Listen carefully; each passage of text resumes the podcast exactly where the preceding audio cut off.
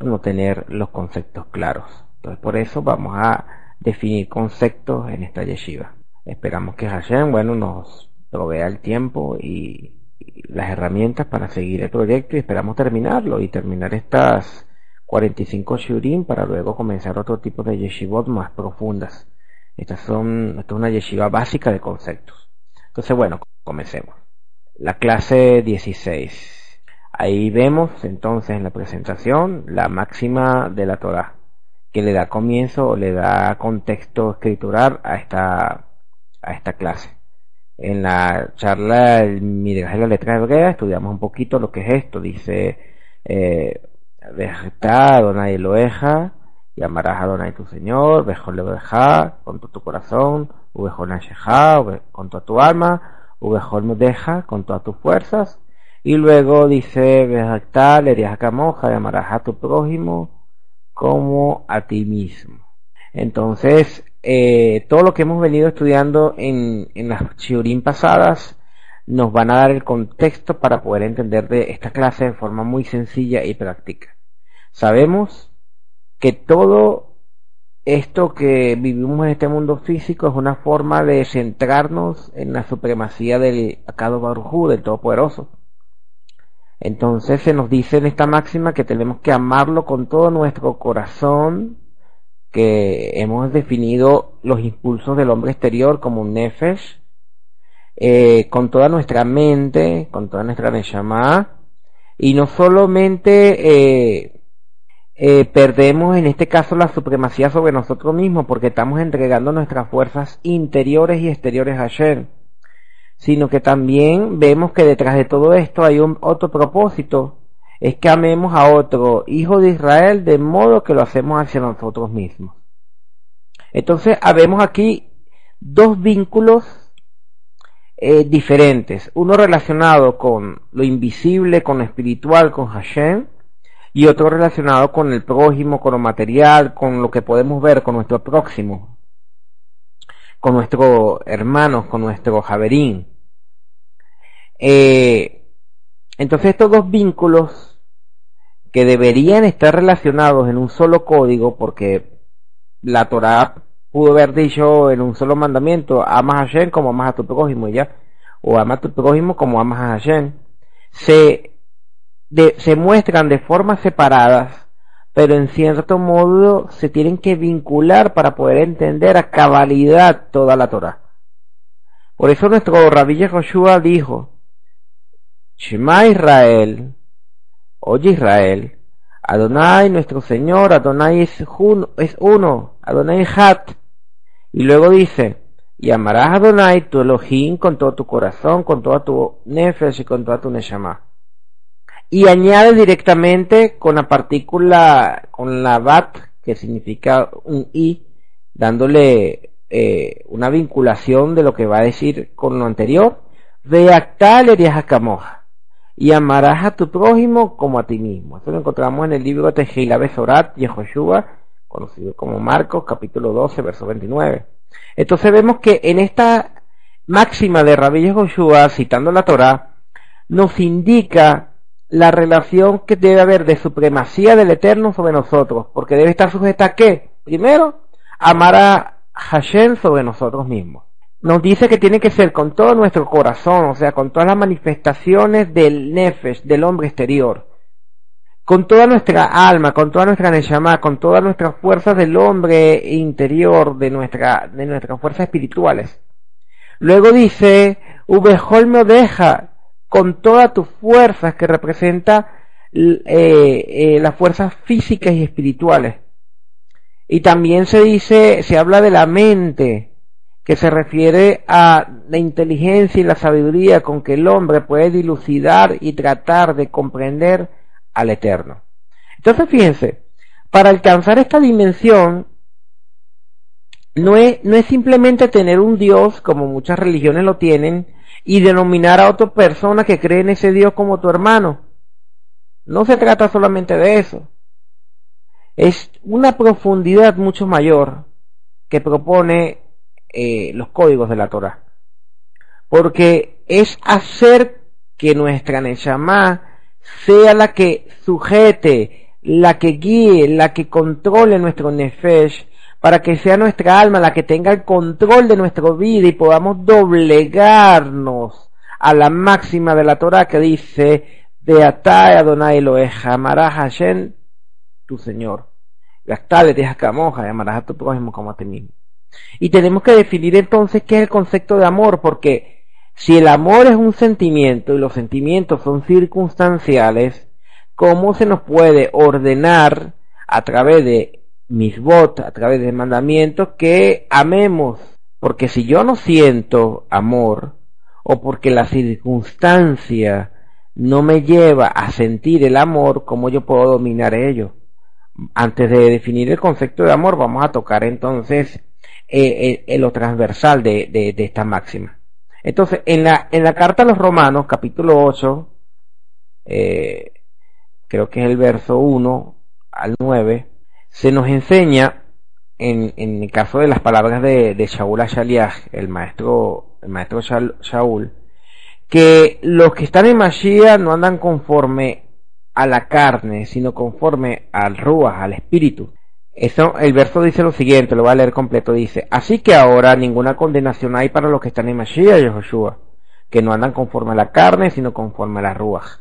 Porque la ley de Ruach es vida en Mashiach y Joshua.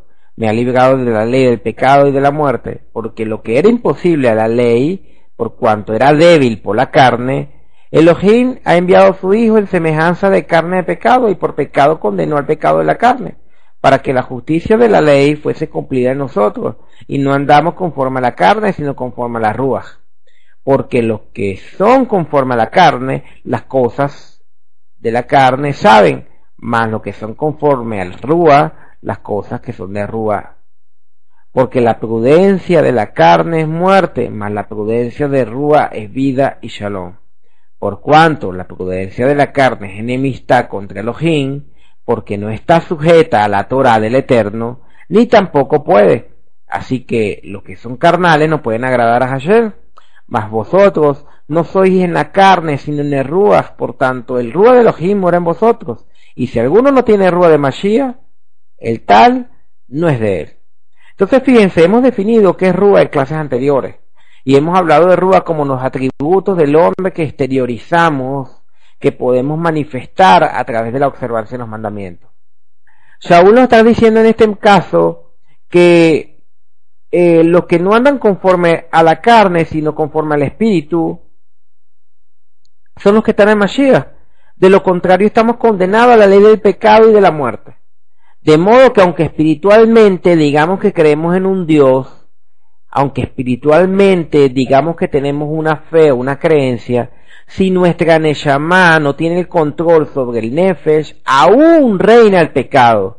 O sea, nos vive conforme a la Torah. Y la muerte es la que se manifiesta, o sea, la no eternidad, porque la paga el pecado es la muerte. No se trata de decir, sino de hacer, de manifestar. Entonces, ¿puede una ley imponernos que amemos con todas nuestras fuerzas a Hashem, invisible más que a nosotros mismos, dice la presentación? No se puede imponer amar. Y este es un concepto hebreo. El amor no se impone y mucho menos que este amor pueda ser mayor al que nosotros mismos, porque estamos hablando de algo contra la propia naturaleza del ser humano. El ser humano tiene un gran ego y el amor propio incluso muchas veces es, está por encima del amor hasta a las parejas, a las personas que eh, a sus familiares más cercanos. Entonces, no se trata de imponer, sino de la disposición para hacerlo. Y esta disposición que debemos tener debe estar sobre todo nuestro, primero, los instintos y atributos del hombre exterior. Por eso dice, amarás con todo tu corazón. En segundo lugar, en, eh, tiene que manifestar el hombre interior, tiene que ser lo espiritual lo que se manifieste por encima de lo carnal. Es una forma eh, de decir que tenemos que dominar el ego. Con inteligencia y sabiduría en todo nuestro ser. Porque si no hay en nosotros estudio de Hashem, no puede ser proporcional el amor que tengamos hacia Él. Y eso lo vamos a hablar un poquito más adelante. y al final con todas nuestras fuerzas espirituales y carnales. No solamente se trata de lo verbal, sino que todo tiene que llevar a una acción y esa acción tiene que llevar a una cabana, una motivación adecuada para hacer las cosas. Entonces, para que esta disposición sea total, necesitaremos de la Ruach Codes para tener esta disposición de lo sobrenatural. ¿Por qué decimos sobrenatural? Porque estamos tratando de romper con los instintos del hombre exterior, que para nosotros que vivimos en un en, la naturaleza carnal sería lo natural. Cuando nosotros manifestamos el mundo superior, el, el, el, el mundo espiritual sobre lo, sobre lo físico, sobre lo material, entonces hablamos de una disposición a lo sobrenatural o de una manifestación de lo sobrenatural, de lo que no es normal para el ser humano, en hablando del punto de vista egoísta. Entonces, para definir esto necesitamos saber primeramente cuál es nuestra identidad. Porque si no estamos claros en nuestra identidad, tampoco estamos claros en el rol o en el compromiso o en lo que nos compete hacer. De allí vemos que es evidente que tenemos un cuerpo físico, tenemos sensores y atributos que nos definen como un ser vivo y que podemos palpar y refleja una figura de lo que somos en, el exterior. Pero realmente, realmente, más allá de verlo tan básico como lo material, somos un alma que a diferencia de los demás seres vivos tiene una Neshama y que ésta viene de Hashem y que fue bendecida por él para que naciera dentro de este cuerpo que reconocemos como nuestro yo. Entonces, somos una Neshama que fue bendecida en lugares celestiales ante la fundación del mundo como enseña eh, Shaul, y que nacimos dentro de la cobertura del nefesh, o sea, dentro de, la, la carne, para que sea la carne una especie de escuela para que podamos manifestar nuestro hombre interior en nuestras vidas. De allí es que nos dice la presentación que no solo es la cobertura, sino una escuela, y por lo que debemos reflexionar, pensar y entender que no somos lo que creemos que somos. Muchas veces tenemos una imagen de nosotros por lo que el, el condicionamiento social, por lo que nuestros familiares o por lo que la idea de sociedad nos hace creer de lo que somos o por lo que nosotros mismos en base a nuestros valores o antivalores creemos que somos. Pero no somos lo que creemos que somos. Para un hijo de Israel, una persona temerosa de Hashem y observante en los mandamientos, nosotros somos lo que Hashem dice que somos. O sea, nuestra identidad no va a radicar en lo que la sociedad diga, sino en lo que sea Hashem lo que ha dado para nosotros y vivamos conforme lo que Él, Él ha preparado para nosotros. Por eso fuimos bendecidos ante la fundación del mundo para tener un propósito. Esto es el verdadero yo, dice la presentación no es el cuerpo físico, ni esos atributos, ni esa personalidad adquirida por la formación o la herencia genética, no es lo que te enseñaron tus padres o lo que te enseñaron en la, en, la escuela o lo que te enseñó la televisión. El verdadero yo es entender que somos una Neshama creada por Hashem y que nos colocó, y y formó a su imagen y semejanza para manifestar nuestra verdadera identidad, que no es conforme donde nacimos, ni conforme fuimos creados, sino conforme a la Neshama mostrándose como un alma observante a los mandamientos. Por lo tanto, si definimos nuestra identidad, podemos entonces entender el propósito detrás de estas máximas que enseña Rabbi Yehoshua y que enseña la Torah. Entonces, dice la presentación, cuando podemos reconocer esta diferencia de cuerpo y espíritu, podremos entrar en la dimensión de las diez palabras y hacer que los códigos rijan nuestra vida. Cuando nosotros podemos entender quiénes somos, cómo estamos constituidos y saber cómo funcionamos y cómo dirigir las operaciones de nuestro cuerpo hacia un propósito mayor a lo que el ego nos ordena o el condicionamiento social nos ha enseñado, allí es cuando verdaderamente estamos preparados o comenzamos el camino, el recorrido para guardar y entender las diez palabras o los diez códigos, lo que llamamos como las Haseret Adibrot. No como diez mandamientos, sino diez códigos, porque estos códigos encierran toda la Torah. Entonces, hay dos ejercicios que nos mostrarán que tenemos bases para conectarnos con los códigos de las diez palabras. Primer ejercicio, tenemos que identificar el Nefesh. Tenemos que identificar toda esa herencia cultural, familiar, esa formación, esa educación, esos valores, esos antivalores, esas, esos atributos genéticos que se nos han eh, sembrado desde pequeños, desde que estamos en el vientre materno. Para poder identificar el Nefesh, de esa manera eh, eh, podemos entonces corregir, porque si no hay una revisión no puede haber corrección. Y este es un error de los creyentes a veces en ciertas religiones, que hablamos de, de, arrepentimiento, pero en ningún momento tenemos conocimiento de los pecados que tenemos. Hablamos del mal proceder, pero no nos damos cuenta que el sistema nos ha enseñado mal, males procederes que quizás para el sistema son buenos y por lo tanto nosotros no lo podemos identificar como malos porque para el sistema y para la sociedad son buenos. En ese caso, el conocimiento debe estar presente al momento de identificar el Nefesh para poder entender qué es Torah y qué no es Torah en nuestra vida. Una persona que no puede distinguir estos dos elementos tampoco podrá colocar, eh, eh, podrá tener control de su alma. ¿Por qué? Porque es sencillo. Somos seres en cierto modo impulsivos, que lo que se nos ha enseñado lo hacemos y lo vivimos como algo natural, como algo espontáneo. Pero nada, sabemos que nada es espontáneo en sí. Las acciones o las actitudes que cualquiera de ustedes pueda tener, que llaman espontáneas, son el producto de la crianza, de la genética, de la televisión, de la escuela, de las amistades, del país donde nacieron, se criaron y vivieron. Entonces, esas actitudes espontáneas son las que tenemos también que revisar para ver si en realidad hay que corregirlas, hay que eliminarlas o hay que canalizarlas hacia la Torah.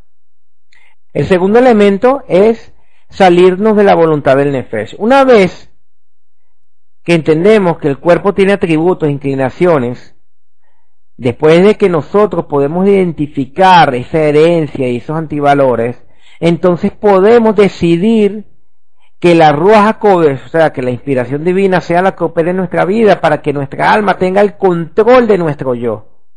Si no hemos hecho el primer paso, no podemos ser el segundo, y ahí es donde entendemos problemas religiosos, donde hay creyentes que cambian de religión, hoy son una religión, mañana son otras, pero siguen siendo las mismas personas. Lo único que hacen es hablar distinto. Quizás ya no dicen eh, el nombre de una deidad de una forma, sino que ahora la dicen de otra pero la persona sigue siendo la misma, porque en ningún momento hubo una revisión, hubo un conocimiento que le, eh, con valores superiores, que le permitiera analizar su vida y este encauzarse hacia lo, lo, lo superior. Entonces fíjense, son dos pasos pero dos pasos que son muy difíciles. Porque si lo hacemos bajo ignorancia, no vamos a hacer nada. Necesitamos estudiar Torah, necesitamos saber y entender los misbot para poder ver si en nuestra vida hay elementos que corregir. Por ejemplo, una persona dice, bueno, ahora creo en Dios, eh, voy a arrepentirme y nunca ha leído la Biblia y nunca sabe que hay un mandamiento que prohíbe comer cerdo. Como esa persona va a poder corregir esa, esa alimentación si nunca estudió los mandamientos de allá. Imagínense aplicándolo solamente con, con el comer cerdo, imagínense lo aplicamos a muchas cosas. Por ejemplo, el no matar. Una persona quizás sabe que, que matar es malo, y, ah, pero dice que ahora es creyente en Dios y sigue sabiendo que matar es malo. Pero si entiende los mandamientos y busca su, su significado espiritual, su, su, su objetivo, los profundiza, se da cuenta que a veces hasta matar es humillar a alguien. Y quizás esa persona, hablando, le gusta siempre humillar a la persona y no lo ve malo. No lo ve malo, ¿por qué? Porque es parte de su nefes, es parte de sus reacciones espontáneas que precisamente por falta de estudio nunca puedo corregir. Ese elemento, hablamos de dos elementos que tenemos que tener en cuenta, la tojajá y la chubá. ¿Qué es la tojajá? La tojajá es la capacidad que adquirimos para analizar todo cuanto ha pasado en el trayecto de nuestra vida. Es reconocer, es analizar, es revisar, es tener autocrítica para saber todo lo que hemos hecho y poder detectar errores. Y luego actúa la chubá. La chubá es la capacidad de reconocer, de arrepentirse y de restaurar. La chubá es el paso que paraliza los errores para dar paso a la Ruja Kodesh. Por eso dice el libro de Tejilín, Surmerra, paraliza los errores, apártate del mal, ven a Tov y haz el bien. Dale paso a la Ruja Kodesh. Una persona no puede aplicar Teshuvah si no ha analizado su vida, no ha hecho tojajá, no ha estudiado Torah y no ha podido identificar lo malo en ella. Hay muchas personas que utilizan la palabra chua como una moda y creen que porque antes no se ponían kippah y ahora se ponen kippah, ahora hicieron chua. Creen que si ahora, antes se llamaban Miguel y ahora se hacen llamar Mijael, ya hicieron chua. Porque la diferencia entre Miguel y Mijael sigue siendo, no hay ninguna, simplemente que cambiaron su forma de llamarse. Las acciones, la manifestación de su Neshama es lo que va a decir si verdaderamente hubo Tshuva un arrepentimiento sincero y perfecto. O lo que llamamos también Teshuvah Meahavá, un arrepentimiento por amor, un retorno por amor. Y por eso la clase del día de hoy tiene que ver mucho con eso, con la Javá, con el amor. Entonces vemos que para muchas personas es difícil reconocer errores. Más bien, somos dados a fijarnos en los errores de los demás es muy común ver los errores de demás, pero no los errores de nosotros. Y comparar nuestras debilidades con las de otra persona y por regla general los seres humanos creen que no van a poder cambiar las tendencias que tienen porque muchas personas dicen, bueno, yo no cambio. Y no hay nada más eh, mentiroso decir que una persona no cambia. Porque una persona, a medida que va desarrollando su vida, que va creciendo, que va teniendo experiencias, que quizás era soltera y ahora está casada, que quizás no tenía hijos y ahora tiene hijos, que quizás antes no trabajaba y ahora trabaja, la persona siempre está en un continuo cambio. Pero estos cambios pueden ser con propósito a la Torah o pueden ser sencillamente repitiendo los antivalores de la sociedad. Por eso cuando estamos listos para entrar al propósito del mandamiento que nos da la Torah, podemos reconocer al Eterno como el ente supremo de nuestra existencia. Por lo tanto, esto es una actitud sobre, sobrehumana que solo puede ser adquirida cuando podemos identificar el hombre exterior como parte de nuestro ego y controlarlo y encauzarlo hacia la voluntad de Hashem. De allí que podemos tener una obediencia superior a la del primer Adán y podemos imitar a la del segundo Adán que sería el Mashiach. Entonces fíjense, considerar a nuestro prójimo como a nosotros mismos también es una tarea espiritual muy amplia, porque el ego nos llama a aislarnos. El ego siempre nos va a, a, decir, preocúpate por ti, no por los demás. Pero esta tarea espiritual es tan fuerte como la primera de, de subordinarnos a Hashem. Pues debe uno estimar a otro hijo de Israel como uno mismo, y para ello debemos tomar una actitud y una magnitud ante las, ante las decisiones que tomemos de separar tanto el nefes como la neshama de las otras personas. Separar, por ejemplo, el pecado del pecador. Porque si nosotros si somos capaces de ver nuestros errores en nuestra vida y saber que nos comportamos de cierta manera, no por nuestra alma, por, porque nuestra alma es pura y fue creada por Hashem, sino por los antivalores, por las malas enseñanzas, por las malas crianzas, por la televisión. Entonces, ¿por qué no hacemos eso con nuestro prójimo? Y en vez de ver a una persona que se comporta de cierta manera y, catalogarlo como malo, como despiadado, como, como, como dañino, no vemos que ellos son un reflejo de nosotros. Y si nosotros logramos hacer ese ejercicio y aplicarlo en nuestra vida, lo podemos aplicar con el prójimo. De esta manera que en cada persona hay un hombre exterior y un hombre interior. En cada persona hay un alma divina. Debemos separar al pecador de esa alma que ascendió. Y cuando reconocemos a un ser humano como un, un hermano, como una creación del Todopoderoso, podemos ver la belleza interior que hay en cada uno de ustedes. Y podemos conectarnos con el Ahaba Israel, con el amor a nuestro prójimo, de una manera mucho más fácil. Pero mientras que el ego nos ciegue, mientras que veamos el error de los demás y pensamos que nosotros somos mejor que otros, mientras que veamos bajo los ojos la envidia, de la avaricia, del engaño, nunca vamos a poder aplicar verdaderamente el mandamiento del amor. Y más aún, para los que decimos creer o seguir a Rabí Joshua Minarrat, tenemos un desafío mucho mayor, porque el Mesías nos da una pauta que va incluso con lo que aparentemente en nuestro ego, nuestros valores, puede ser eh, algo que podamos justificar, y es amar a nuestros enemigos. Los hijos de Israel trataban de entrar a una dimensión de los diez mandamientos, por lo que tenían mucho cuidado de colocar cercos que ayudaran a su cumplimiento, que son las halajot. Sin embargo, a la vez estamos limitando la dimensión de amar al alma que Hashem creó, porque todos somos seres humanos y todos somos criaturas de Hashem. Y esto también está dentro de un pecador. Cuando separamos entonces el pecado del pecador, podemos entonces poder incluso amar al enemigo, que no implica tratar al enemigo de una manera eh, como lo trataríamos a otra persona, sino que todo debe estar basado en la justicia.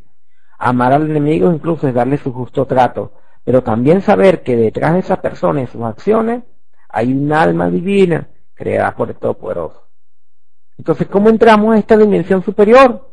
teniendo el control de nuestra Neshama, nosotros identificamos, repito y reitero, podemos independizarnos de nuestros nefes y controlar los instintos, pero no es fácil, no es fácil sacar el egoísmo, no es fácil controlar el rencor, las malas inclinaciones, el, la baja estima, los complejos, todo ese mal que heredamos de la sociedad y de nuestros antivalores generacionales. Por eso dice la primera carta, la carta a los Efesios, capítulo 4, en cuanto a la pasada manera de vivir, despojado del viejo hombre, que está viciado conforme a los deseos engañosos y renovados en la rúa de nuestra mente y vestido del nuevo hombre creado según Hashem, en la sedaká, en la justicia, en la santidad de verdad. Este es el secreto. Shaul lo dijo claramente, pero a veces no lo podemos ver por no entender los conceptos hebreos. Tenemos que despojarnos de la pasada manera de vivir. Tenemos que despojarnos de los atributos, de los, de los antivalores que quizás no entendamos, incluso de los conceptos. Usted le pregunta a cualquier persona en la calle, ¿qué es el amor? Y te dice, el amor es un sentimiento. Los sentimientos son circunstanciales. ¿Cómo podemos dominar entonces un sentimiento si no lo sentimos? cómo eh, Hashem nos va a ordenar a través de mandamientos amar. Señores, para los judíos, para el hebreo, para la Torá, el amor no es un sentimiento, ese es un concepto gentil. El amor es una decisión. Y así como a veces tomamos la decisión de odiar a alguien, también podemos tomar la decisión de amarlo. Por eso en la palabra Java viene la raíz que significa otorgar. De ahí donde la cábala dice que hay dos formas de vivir. O vives en sufrimiento o vives en otorgamiento, vives en amor. La clave para amar a los demás consiste en conocer sus virtudes.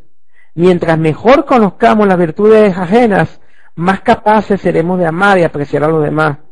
Para amar a las personas debemos ser expertos del conocimiento y por eso la Torah siempre habla del conocimiento, de la mente, de la inteligencia, de la sabiduría.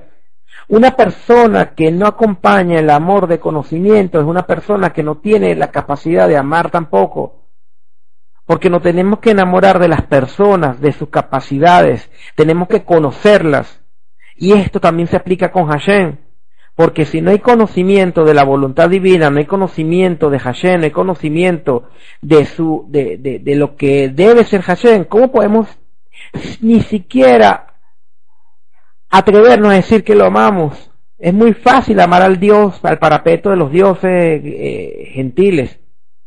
Pero el Todopoderoso nos enseña que el amor no es un accidente, el amor es una elección.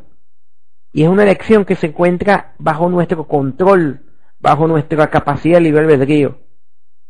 Si nos centramos en las virtudes de alguien, le vamos a amar. Si nos concentramos en su defecto, lo vamos a odiar. ¿Cómo planteamos las bases para entender esta diferencia? Fíjense, el amor se fundamenta en aprecio genuino por otra persona. Y cuando el aprecio genuino puede perdurar. Muchas veces decimos que amamos, pero en realidad no estamos amando de verdad, estamos simplemente viéndolo bajo los conceptos errados que están fuera de la Torah. Y decimos que amamos porque sentimos un hormigueo, un palpitar en el corazón, o nos enamora una persona por su forma de vestir o de hablar, pero en ningún momento sabemos cómo piensa, cuáles son sus proyectos de vida, qué le gusta, qué no le gusta, etcétera. Fíjense, y esto se aplica con Hashem, por eso es proporcional. Por eso nuestro maestro Yehoshua vincula el amor al prójimo con amor a Hashem. Y, mucho, y uno de sus discípulos dijo, ¿cómo puedes amar a, Hashem que no ves si no amas a tu prójimo el que ves? ¿Por qué siempre se habla de inteligencia y sabiduría y de la mente cuando hablamos del amor? Fíjense, miren lo que dice Maimónides en el Milne Torah en las leyes de arrepentimiento. Dice, no se ama a Hashem sino con el conocimiento que se tiene de Hashem. El amor es acorde al conocimiento. Si el conocimiento es poco, entonces el amor también es poco. Y si el conocimiento es grande, entonces el amor es muy grande. El Gaón de Vilna decía lo siguiente, añadiendo a Maimónides. Amamos porque reconocemos cualidades nobles en los demás, pero el egoísmo humano nos dificulta llegar a ese reconocimiento. Desperdiciamos demasiado tiempo fantaseando sobre cuán hermosos, inteligentes, importantes somos, convenciéndonos al mismo tiempo cuán feos, necios y falta de importancia son los demás. Nuestra envidia nos complica la tarea de reconocer a otra persona que posee una cualidad superior a la que carecemos. Piense, siempre los conceptos de amor verdadero están relacionados con reconocer y con, y con conocimiento y con entendimiento. El Talmud de Babli en el Tratado de se ve dice lo siguiente: Hashem, y cuando yo lea esto, ustedes se van a acordar al texto del Nuevo Testamento que dice: ¿Cómo vas a amar a Hashem que no ves, sino amas a tu prójimo, al que ves? Esto lo dijo, esto lo, el, Talmud lo dice posterior a los escritos de los primeros discípulos, pero conserva el mismo espíritu. Miren lo que dice el Talmud, Megillah se ve. Hashem, se relaciona con la persona según la forma en que ésta se relaciona con los demás. Por lo tanto, si tú eres bondadoso con tu prójimo, Hashem será bondadoso contigo. Si tú eres misericordioso, Hashem será misericordioso contigo. Pero si tú eres soberbio, avaro, envidioso y mala gente, ¿cómo va a ser Hashem? Ahí tienes tu respuesta. Y fíjense, para terminar y para que tengan el concepto de amor, el amor es una decisión, un sentimiento. Y si no conocemos los atributos y separamos en lo que es el pecado, el nefes de la Neshama, no vamos a entender. Pero sobre todo, separar el nefes de la Neshama incluye aprender los conceptos adecuados para saber guiar y vivir nuestra vida. Porque de nada sirve leer toda la Torah y saberse los mandamientos de memoria si todavía tenemos el concepto errado de amor. Fíjense, para terminar, esto lo encontré en un libro que se llama El río, la olla y el pájaro, página 26 de Rabino Harold Feckman. Dice que hay una historia donde está Rabino Ley Hasman, que era un famoso moralista y supervisor espiritual de la yeshiva de Hebrón, y una vez vio un alumno comiendo pescado con una gran pasión. Y el rabino dijo, dime joven, ¿amas el pescado? Y el alumno le respondió de inmediato que sí. El rabino le dijo, si amas el pescado, entonces deberías haberte preocupado de que se encontrara en, tu plato. Deberías haberlo alimentado y hacerlo feliz. En cambio, te los estás devorando. Mientras el alumno buscaba sin éxito una respuesta, el rabino Ley le explicó, resulta obvio que tú no amas el pescado, te amas. De acá leriaja camoja. Amarás a tu prójimo como a ti mismo. ¿Cómo entendemos esto? Tenemos que ser capaces de así como nosotros somos capaces de separar nuestra herencia y ver nuestra Neshama y ver que somos seres creados a imagen y semejanza de Hashem, tenemos que ver en los otros esas mismas cualidades y capacidades. Y ahí se engloban todos los mandamientos de la Torah y podemos entonces aplicarlos a cabalidad. Porque si tú sabes que Hashem es el creador y lo amas a él sobre todas las cosas y luego entiendes eso en tu vida, tú no vas a matar. Porque sabes que Hashem aborrecería que mataras a un ser humano tan perfecto como tú y creado a su imagen y semejanza. Tú no lo vas a robar. Porque sabes que a nadie le gusta que le roben lo que con el fruto de su trabajo se ha ganado. Tú no vas a codiciar los bienes del prójimo ni vas a hablar contra él. Porque sabes lo doloroso y lo triste que es que hablen de ti falsamente. Y si seguimos la lista se van a dar cuenta que al final estamos aplicando toda la Torah solamente con entender el propósito que encierra todo, amor. De ahí entendemos que la palabra amor, Java, tiene el mismo valor numérico la palabra Ehat, unidad. No podemos ser uno con Hashem si no manifestamos Java, si no manifestamos amor.